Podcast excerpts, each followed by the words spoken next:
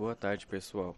Eu, aluno Vinícius Cavalcante e o aluno Gustavo Belo, do terceiro B da Escola Pinheiro, iremos falar sobre como incluir deficientes nos determinados esportes de quadra, como o basquete, como incluir deficientes nos determinados esportes de quadra, como o basquete, e os resultados. Bom, no capítulo 1 vai falar sobre as deficiências, definições e conceitos.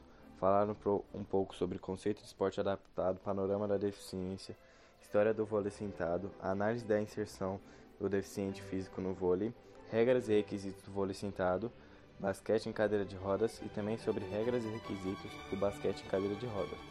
Iremos analisar também a inserção do deficiente físico no basquete e avaliar as possibilidades de inclusão independente da dificuldade ou deficiência. Bom, no capítulo 2, iremos falar sobre a, a prática de esporte adaptados do vôlei e basquete. Bom, iremos falar como ocorre a prática do vôlei sentado e tratar sobre as dificuldades também e falar sobre como ocorre a prática do basquete em cadeira de rodas, onde vai retratar sobre o desenvolvimento dos alunos no basquete após a inclusão e irá falar também sobre o desenvolvimento dos alunos após a inclusão no vôlei e o surgimento das Paralimpíadas.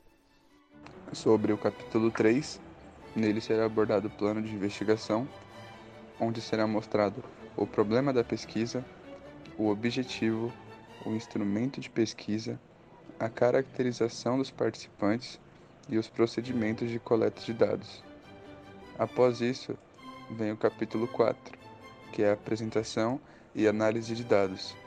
Neles estão as entrevistas com os atletas da seleção paralímpica, tanto de vôlei quanto do basquete.